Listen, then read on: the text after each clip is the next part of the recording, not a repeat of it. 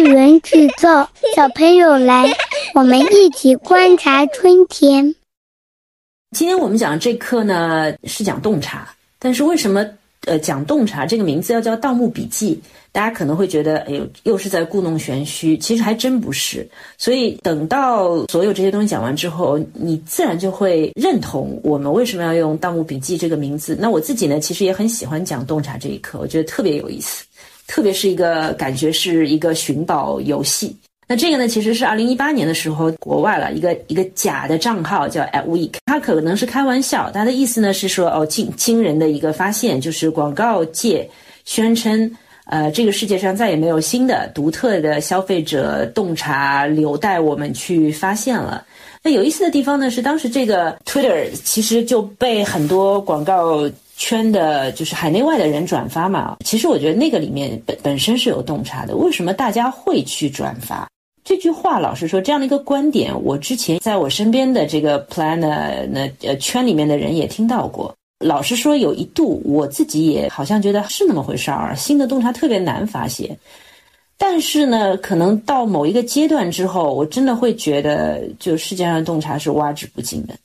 尤其你还不是什么所谓的人性洞察，人性洞察可能是有一些基本的东西，它就是千年不变的在那边。但是消费者洞察，它结合了市场，结合了品牌，结合了人群的一些使用习惯啊、人性啊等等等等。所以我觉得这个真的绝对是没有止境的东西。后来我就有一个观点是说，真正如果一天到晚在说消费者洞察已经挖尽的策略，是真的就是。不是笨就是懒，其实是他不想去做这个挖掘的工作，所以他用这个来打掩护，是吧？我们说一直挖掘洞察，挖掘洞察，但可能很多时候客户、我们自己，包括调研公司，很多人还不知道到底什么是洞察。所以我们来看一下，说到底什么是洞察？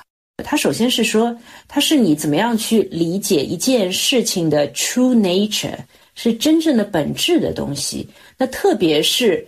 通过像它叫 intuitive understanding, penetrating mental vision，这里面也有两个词，intuitive 是一种本能的、非常本能的一种认知，它没有很多熬啊、很复杂的认知在后面的。第二是 penetrating，就是非常深入的，像渗透进去的，其实是在讲深度。我觉得既是非常真实的东西，是本能的一种理解和认知，又是非常深入的藏在里面的东西。今后我也觉得，希望大家也是这样想，就是我我不管是说 insight 还是说找洞察的时候，大家要有这样的一个认知，甚至是有这样一个画面在你的面前，就是它是一个动力的东西，动力的一个觉察。insight 它不是一个 sight 表面的东西，它是里面的东西，所以当然不是那么好找的，当然就是像宝藏一样需要去挖掘的。那我们也说，哎，寻找洞察就像一项寻宝游戏，是不是这么有意思？那就来。跟着我来看一看，是不是这么有意思？那我们也想说几点哈。第一点呢是说，其实和寻宝是一样，难道宝藏这么好找吗？你在找到真正的宝藏之前，有各种各样的诱惑，你以为你就找到了，但事实上它都是只是披着这个洞察外衣的别的东西。我们很多人知道说，洞察不是观察，observation；insight 不是 observation。什么是 observation？很多时候，我们本身在本土的人就会对一些事情习以为常，但今天老外其实跑到。中国来的时候，看到大晴天，哇，这么好，我就是要光着膀子晒黑。然后中国女生都撑着伞，他们会觉得特别奇怪。但这个现象本身只是一个观察，我们不能说中国女生大晴天爱撑伞，把它称作一个洞察。它不是在洞里的，它其实是在洞外面的一个一个东西。那我们其实是要去问说，为什么中国女生大晴天爱撑伞？它到底背后有一些什么样的想法在那边？这个往下挖才是可能挖到洞察。第二个呢，我们说洞察不是实情。其实 fact 这个词，我们也想了半天，到底应该怎么翻？我本来想翻事实，但它其实也不是说事实，不是 truth 那种意思。那这个怎么理解？女生之间大姨妈会传染。那今天我们当然很多时候也已经知道了，的确在某种程度上，它真的可能是一个科学事实。所以我们这边也找到，他说一九七年心理学家讲说，哦，同屋居住的女性会出现月经周期趋近的现象。所以甚至会被称为一种叫什么什么什么科学家的这个效应，但是呢，这个问题啊，因为之前我我们有看到说有一个品牌用这样的一个所谓的洞察做了片子，但是呢，我当时仔细想了一想，我觉得这个不是洞察，或者要怎么说呢？就是说，我觉得在。第一，一九七一年心理学家发现的时候，如果有品牌用了，或者这个心理学家发布的时候，在第一次的时候，或许是一个所谓的科学的洞察，也可以是一个洞察。他会发现，哎，这个事实是以前别人没有发现的。但当今天所有女生都已经知道了这么一件事的时候，我们再用这样的一个事实去作为所谓的洞察，其实没有什么可以打动人的地方。所以，我不知道这个例子是不是举的合适。但是想告诉大家呢，呢就是有些东西只是一个事实的存在，它未必是那个动力的好东西。还有呢，是我们想讲一个蛮有趣的，就是因为很多的策略师啊，包括客户自己也会写洞察，那我们也想特别讲到说，洞察的表达不是这种徒有其表的东西，我们也会看到说。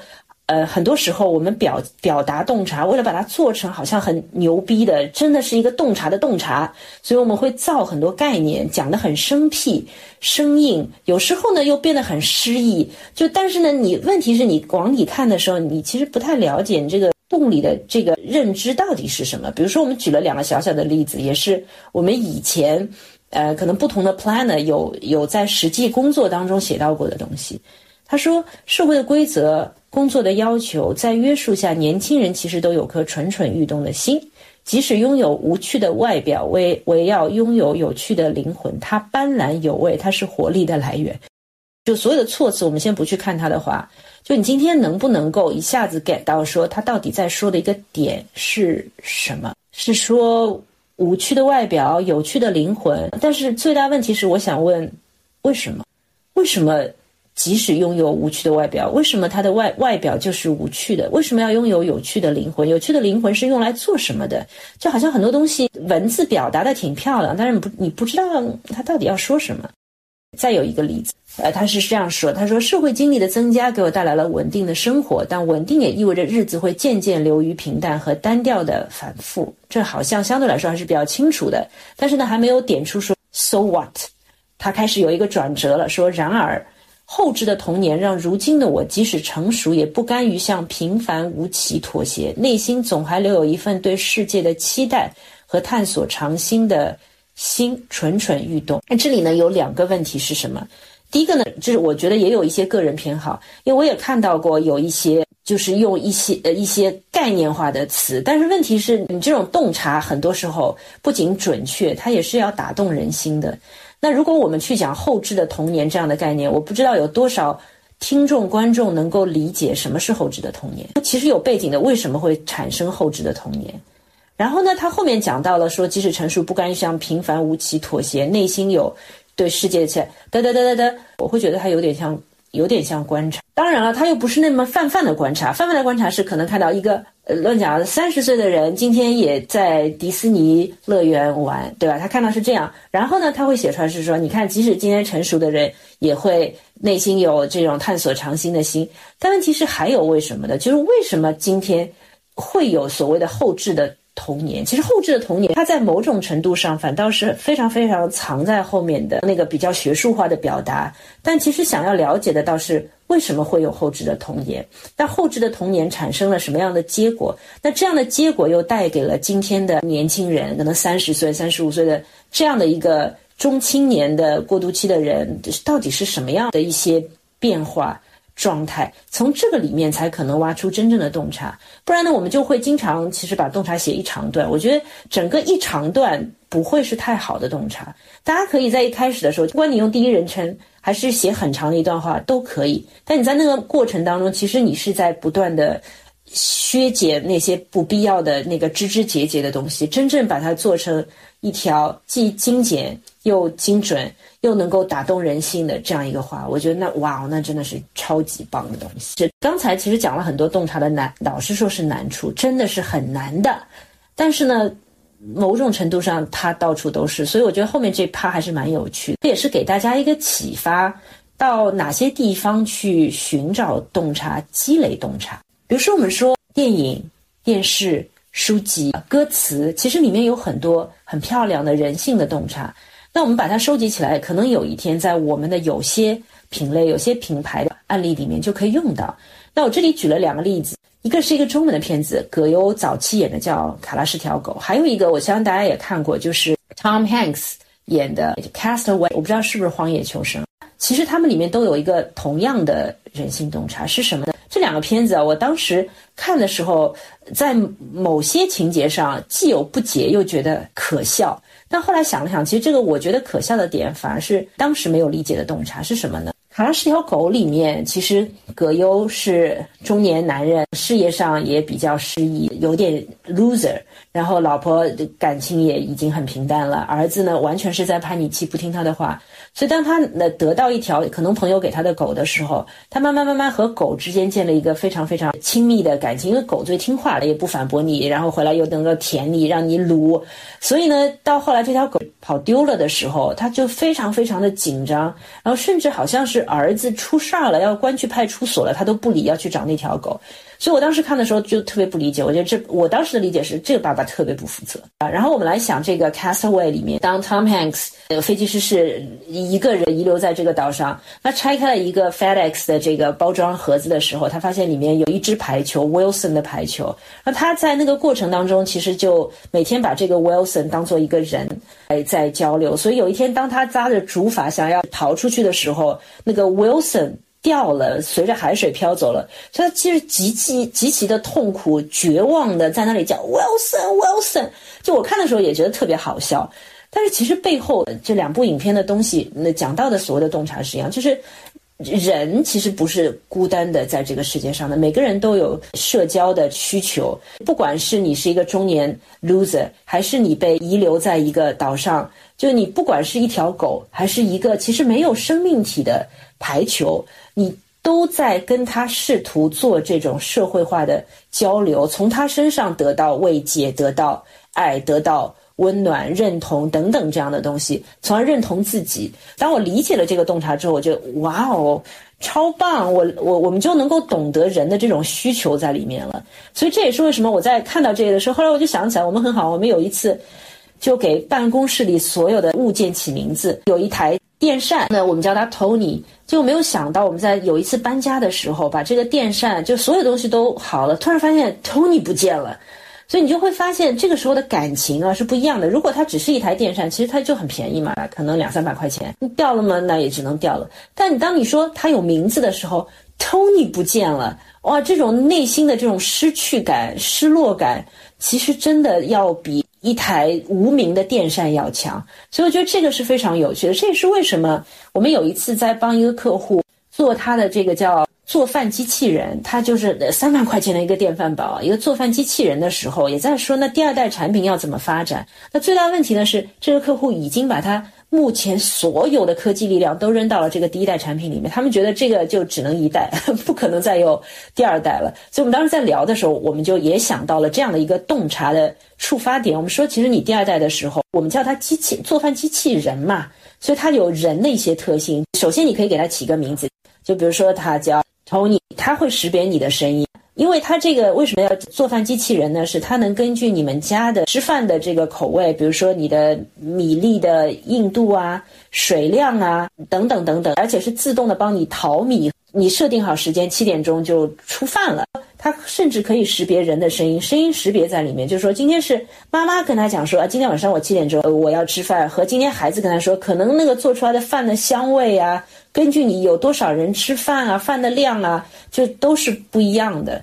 所以呢，这个时候你就对这台三万块钱的电饭煲可能产生了更多一点的情感的关联，甚至他会什么？我们也说他会关心你的。他说：“哎，你平常每天都是七点钟吃饭，今天到了八点钟吃饭，他就会跟你说：哎，你今天怎么八点钟吃饭？真的要关心自己啊，保重健康很重要。所以这个里面也有今天这样一个压力很大的社会，可能孤独的社会，你多了一个。”温暖的声音在关心你，所以这个就跟他建了一个更强的关系，就变得很有意思了，对不对？好，我们来看后面，我要抓紧时间哦。然后比如说社会文化呢，看电影的时候，我们看到《无人知晓》，然后看到韩国的《燃烧》，它其实也是讲到的都是一个社会洞察，就今天这个社会最底层的人群，他们的生活状态是什么样的？我觉得《燃烧》是创造了这样的一个有点骇人听闻的故事，去展现说。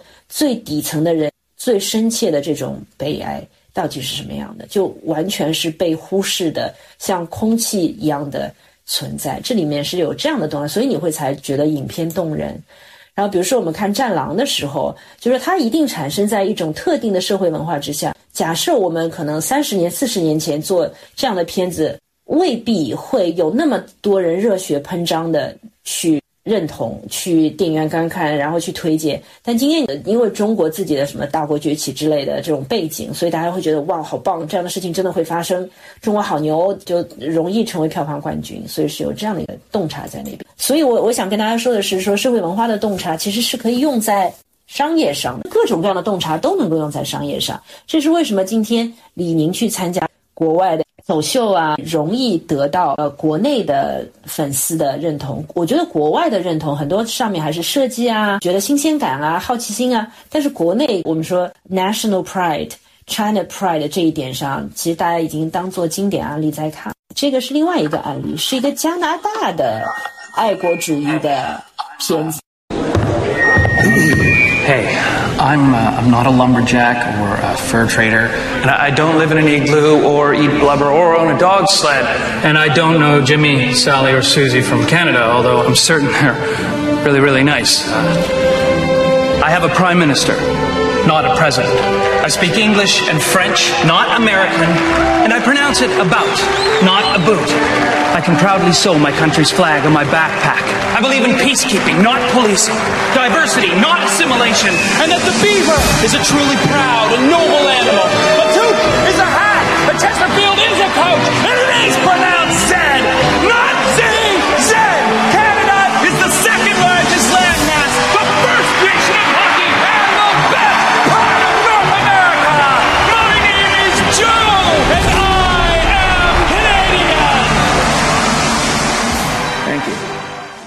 这个也是加拿大的 Canada Pride，它是加拿大的啤酒，叫 Molson Canadian，因为它叫 Molson Canadian，就是一个普通人走到讲台上，其实他一直在比较。美国和加拿大，比如说，他说我们的老大叫 Prime Minister，你们是 President。但讲到后来呢，他也会说我们是 Peacekeeping，爱护和平，但你们是会有很多的纷争啊、枪战啊这样的东西。我们也知道说加拿大是像美国的小弟，所以他其实是用这种很强的反差。去突出加拿大是与众不同的，加拿大是有 diversity 的不同性的，你们美国全是一样的东西。其实这也是国有品牌国货对国货的这个热情，所以是这样的一个看法。它所以里面是有洞察的。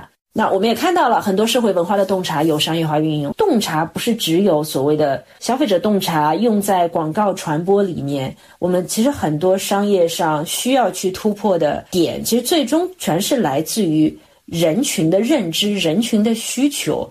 所以这个需求里面有很多洞察，其实都可以转化成商业里面的各个点。所以我们它从最后一公里呀，从需要在家就送啊，从需要陪伴的音频啊，等等等等，其实就会看到不同新的这个商业模式的产生。那也可以从需求的洞察到新产品的开发，比如旅行箱也是，就是因为发现箱子就很容易在那个过程当中被摔打啊什么，就大家特别心疼。那我还不如就把箱子做成好像有各种就是被撞击过的，它一出来就，但是大家就觉得好酷啊！这个完全颠覆了大家对以前旅行箱一定要很整洁的、很齐整的这种认知。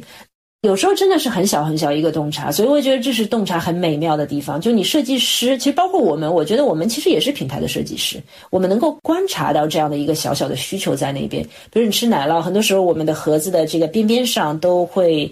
捞不到嘛？我们会用面包去蹭啊蹭啊，你还是蛮想要吃到这个黄油啊之类的东西，所以它就设计就设计成是一个尖角，可以去把那个最角落里的黄油给刮出来的。那小孩儿这个其实当时我们在看到这个之前，正好也提给过一个客户，就我们会发现小朋友特别不喜欢刷牙，呃，一个是刷牙其实有点痛，第二是刷牙非常枯燥，小朋友不能理解，所以就变成说我们用一个。A P P 里面有游戏会和牙刷、电动牙刷相关联，但其实，在刷牙的时候，它里面其实会，比如说有牙菌斑，因为小孩正确的刷牙会看到这些牙菌斑，这些坏人都被打跑了，所以小朋友刷牙就变成一件突然之间变成一件特别有意思的事情了。这个完全是从洞察出发的一个新的设计，对，未必叫包装，但是是一个新的设计。那行为洞察也是我们看到肯德基的吮指原味鸡，吮指原味鸡是因为特别好吃。那广告的教育让大家说，哎，其实我觉得中国会有点难了，因为大家会觉得不大干净、不健康。海外其实大家还真的是有舔手指的习惯，那也是因为有舔手指的习惯，才会有这种跨界的新的东西出现，就是它指甲油，然后是。炸鸡口感的，哎，还是蛮有趣。它怎么？它其实不是唇膏啊，也不是粉底，它是指甲油。其实这个指甲油的来源本身我还是，其实也有点品牌洞察在，行为洞察和品牌洞察在里面。所以洞察就是到处都是没有被发现的，藏在洞里的好东西，是需要我们去把它寻找到的。好，我们看一个所谓的创意洞察，这里有两个例子，一个是中国的，一个是海外。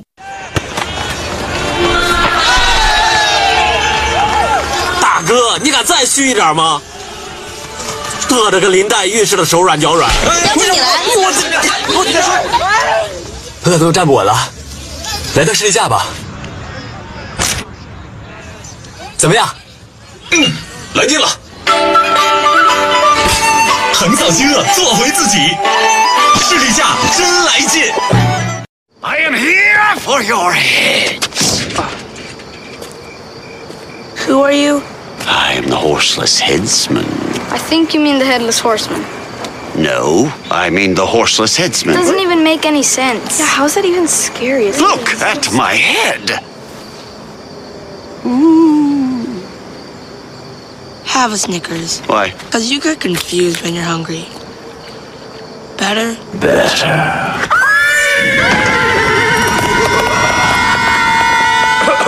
You're not you when you're hungry. Snickers is Halloween satisfaction. 它其实全球的核心策略是一样的，就是它前面已经说到了，当你饿的时候，你就不是你了。这个虽然在全球是一样，但是落到各个不同的市场，它就是有 local 的本土的洞察。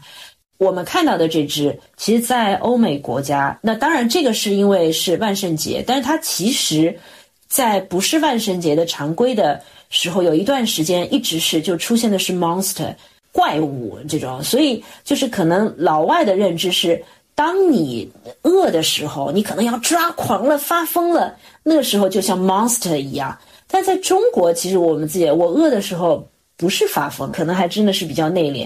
所以大家一定想到了，我觉得最早的士力架那只，我是特别特别喜欢。我觉得哇，中国人有幽默感了呢，就是那只林黛玉的那只，就要不你来。所以当他很虚的时候。她就变成了林妹妹。那我们其实林妹妹、林黛玉这个词，其实和虚弱是完全是划等号的。所以就是你饿的时候，就变成了林妹妹，完全就是用这样的一个本土的洞察，其实它是作为了一个创意洞察在做。所以这里你也会看到洞察有不同的层次。我们也不是说只有 planner 要洞察，planner 可能给到的是说，我们认知到一个大的洞察是。当你饿的时候，你就不是你了。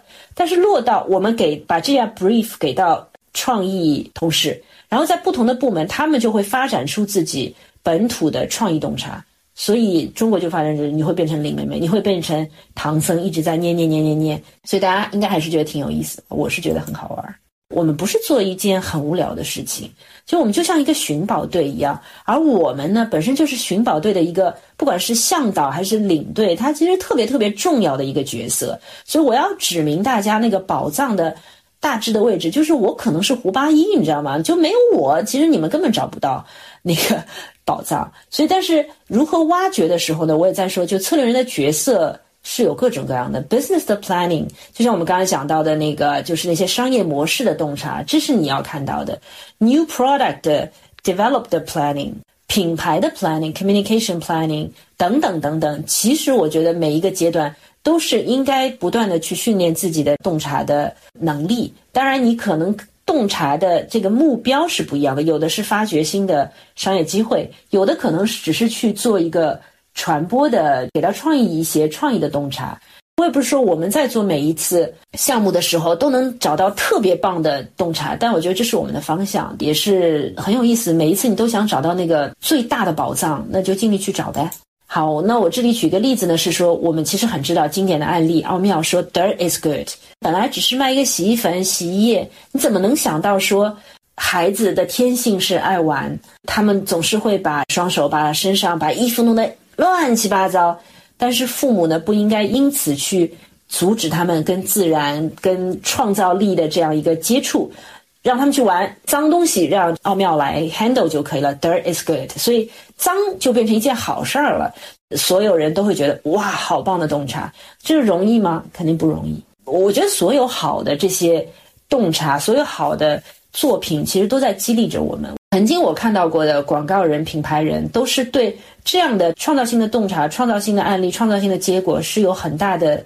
热情在的，他们看到这些好东西会血脉喷张的，那也很推荐 Small Data。我不知道为什么中文要翻成痛点，但我觉得这本书很好的地方呢，是我看完可能很多其中细节的东西，老师我都忘了，但是我当时看的时候很受鼓舞，是我觉得哇，好棒啊！一个策略人员啊，在某种程度上就是福尔摩斯啊。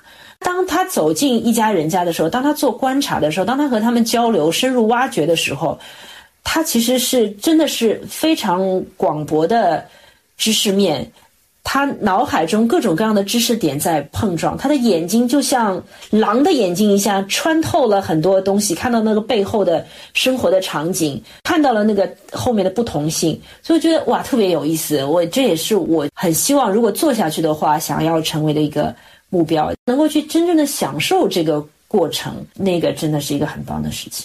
到底什么是宝藏？我们也一直会聊这个洞察那个洞察。有人说你这个不是洞察，那个不是洞察。有人说这个应该是要跟品牌相关的。有人说应该完全脱离品牌去想这个事情。那到底我的理解当中什么是好的洞察？我是觉得有三个点。第一个是叫真实性，就是这个洞察是不是真的？很多时候我们讲一些很炫的点出来，但你想想总觉得不是滋味儿啊，你觉得好像不对。真的，老百姓或者你的目标消费者不是这样想的。我们举一个例子，也是我们当时做的一个实际的案例。它是自然它，它是一个素颜霜。呃，我不知道男生知不知道什么是素颜霜。其实有一点点像粉底，但是呢，它可能又不会涂的整个脸，比如说变得刷白啊什么的，就很自然的呈现，就好像你自己的好气色，好像你的第二张皮肤那样。那我们当时接到这个案子的时候，我们先做了一轮讨论，没有做任何调研，因为大家都是女生，其实也会用这样的产品。我们当时有一个初步的洞察是说，比较亲密的男性，就可能是男朋友或者是老公这样，会对你的容貌做出一些，因为比较亲近，所以他会可能会有一些评价的这种，你也比较在意他的评价的这种人，这样的男生，他更喜欢女生。天然素颜的样子，因为那样更真实。那我们当时你往这个方向看，其实什么意思？我们的天然素颜，因为它素颜霜就涂上去，不是我们刚才说是像那个自然的好气色嘛？所以我们以为男生就喜欢女生这种很天然的样子，就以为你天生就长这样，就比较真实嘛。谁也不想看到一个面具背后的女朋友或者是老婆。但后来我们去做了一个什么样的小小的调研呢哦，我这里也想插一句啊，为什么一定要从男生的角度？因为肯定有人会说，那今天的女生只是为了悦己而容，不是悦人而容的，悦他而容了。那这个问题呢，是在于当时客户其实已经签下了一男一女两个明星，所以这个就变成没有办法改变的事情了。那我们就必然要去想说，如果在两性关系当中，我今天其实再独立，老师说女性会不在意别人，尤其是亲密的男生对你的看法吗？不会的。所以在两性关系当中，这件素颜霜它带来的一些好处到底？是会给女生带来什么样的一种感受？那我们就从男生眼中的最喜欢的女生这个角度来看。然后我们后来做了一个什么小小的一个呃调研，我所以我觉得这个调研本身都值得讨论和推广。就是我们不是每一次做调研都是那种很死板的去问说，哎，那你觉得你喜欢怎么样的女生？我们是这样的，我们找了同一个女生的三张照片，第一张照片呢是完全的。素颜什么也没上，的确是脸上稍微有一点瑕疵。其实东方人的皮肤嘛，是有一点暗的、黄的，然后有一点黑眼圈和眼袋的。然后第二张照片呢，是其实是上了像素颜霜这样，它就看上去像没化妆，但气色非常好。第三张呢是大浓妆，所以我们把这三张照片给了大概二十个男生看。结果他们就是给到了一些相对来说是比较集中的回馈，我们才知道说哦，我们之前的这个假设不是真正的洞察。所以我们这里也说，男生其实是一个 influencer，是一个影响者，影响女生在选择这个产品。如果我们传播的呈现当中是男生有怎么样的一种反应，积极的反应的话，女生可能会增加对这个产品的期待和好感。所以是听听看 influencer 是怎么说的。我随便举几个例子，一个是说他觉得这三种人。一个叫素，一个叫淡，一个叫浓。他喜欢的是当中淡淡的妆，觉得可爱。第二个人就会说，他说第三张就是那个化浓妆的是美图什么美过头，第一张呢是素过了不好看，就是完全没有妆的，太黄脸婆的那种。那你会发现，其实男生啊，他真正喜欢的是那个自然的好看的状态。太浓了，他觉得很假；太素了，那就影响了你的容貌了嘛。他就觉得不是不够那么赏心悦目。然后在这样的一个小小的调研和反馈的基础上，我们调整了当时的洞察，就是关于这个影响者的洞察，是我们写成在男性眼中，自然不等于天然。自然和天然在本身我的认知当中是差不多的，但其实是不一样的。自然的妆容显得更亲切、更可爱，状态更好。自然是什么？自然不是完全的不上妆，而是用适当的修饰去展示自己的长处。其实是去，因为是自然堂嘛，它有讲你本来什么很美之类的，它不是你天生下来天然的皮肤就是美的，而是你稍微上一些妆之后。既不影响你本身真实的程度，但是又让你在自己本身的这个真实状态下，能够展现自己更漂亮的地方，展现自己的长处。所以是这样的一个认知。我讲这一点的主要的点是说，我们其实讲出一个洞察的时候，其实你随便讲很很容易讲的。那很多洞察听上去，你就会有种堵住的感觉，你觉得不是吧？目标消费者真的会这样想吗？如果他首先他连真实都不是的，你说这个消费者怎么可能被你打动？所以真实性本身是第一重要的。接下来这个啊，我自己觉得是可能争论性最强的，因为有不少的朋友有讲过，说他觉得洞察就是要是人性洞察，不要去跟什么品牌相关。其实我在某种程度上我同意，我觉得真正相关的不是品牌相关，而是品类相关。这里的相关性呢，我尤其强调了，我觉得是两方面的，一方面的关联性是我们叫 consumer relevance。消费者的关联，这个应该不太会有问题的。比如说，你写 consumer insight，你一定是写这群人是怎么样的。那关键是这个 consumer insight，我自己的认知啊，我我觉得这个真真的挺关键，而且我自己觉得这个认知真的是正确的。就是这个 consumer insight 不仅仅是在讲这群人泛泛的人性的价值观的类似这样的这个生活方式的这种洞察，而是在讲他们这群人和我们需要去研究的这个品类相关的洞察。这是一个反面的例子。那在讲反面的例子之前呢，因为我刚刚讲到奥妙的时候，我其实还是蛮有感触的。就是大家也拿奥妙的例子一直在讲，说 dirt is good，其实好像讲到什么孩子的创造力的释放啊之类的东西，父母和孩子之间的关系，他们会觉得说，这个就是很人性的东西。这你说跟？奥妙有什么关系？我想说的是，它未必是跟奥妙这个品牌有关系。但是，dirt is good 其实是出自于和品类相关的洞察。我为什么一定要强调这一点？你们看了后面这支片子，或许会有更深的感觉。其实是卡玛这边做，我当时在公众号上有写过这篇文章，所以卡玛这边也也有了解，把它当做一个反面例子在在讲。因为当时其实也有跟一些朋友聊过，那最大问题呢，就是就是拉到最后。当然，我们因为是这个行业的，你可能当中已经看到一些品牌的露出，你早就已经知道这个品牌是什么。如果如果没有注意的话，其实你到最后突然之间出现唯品会的时候，你有没有会有觉得说，哎，为什么是唯品会？然后能不能是其他呢？所以就会有这样的问题，你不觉得现在广告很多都是这样的问题吗？那这个原因从策略的角度看出在哪里呢？哈马当时有为这支片子专门写了一篇公众号的文章，我其实看完之后呢，我觉得有比较大的问题，也是因为这样的问题才产生出这样一支。你觉得为什么是唯品会这样的一支片子？是我现在用了一个，你看两个圈是吧？那我们基本知道是说，把消费者的洞察和品牌最好的自己、品牌的特点等等等等，这个能够交接在一起，就是你最好的东西对我来说，到底怎么样能够切中我的内心？那我这里呢是这样写的，就是说品牌最好的自己呢是全球海量好货。消费者洞察这边，不好意思，我有点忘记是卡玛已经写好的，还是我后来自己帮他写的。但这个我觉得这个洞察是对的。他说。每个好物是真正的好的东西，其实都有一个好故事，这是有可能的，对吧？它承载的不只是一个。东西，一个物质，更是每一个人一直向前奔跑的意义。这个倒是有可能的。我们其实身边总有一些东西，是我们看到它的时候，它里面带着一些故事，它也可能敦促我能够不断的向前奔跑。这里就是说，两个东西结合在一起，呃，重叠的地方就出现了这个传播的 idea，叫和更好的在一起。这个其实是他们的 idea，但最大问题呢，你会发现。他这个洞察在执行的过程当中发生了什么问题？就是好物没有了。他讲到的只是每个人想追求更好的生活，所以你看卡玛这篇公众号的文章，它上面的两个在就是内部在找到创意出发点的时候，他问了两个问题。他说：曾经哪一刻你想要变得更好？为了他。这个他其实是在想你想要变得更好这个目标了。你做过什么让你觉得不可思议的事？所以我为什么说这是一场有原罪的讨论？就这两个问题，我觉得就问错了，因为这两个问题已经摒弃了所谓的这个 category relevance 品类的相关性没有了。你这个全球海量好物好货。和你的生活想要变得更好，和你想要变得更好，到底是什么样的关系？其实这个品类角色没有了，那品类角色都没有了，品牌还有什么角色呢？就很多时候是说，一个洞察是这个品类，当然都可以说，但是你真正的讲出来，讲得好，被别人认同了，那你可能就在他的心智里面留下了一个印象，是这样的感觉。但如果你这样一个和品类都不相关的泛泛的洞察，我想要变得更好，其实任何的。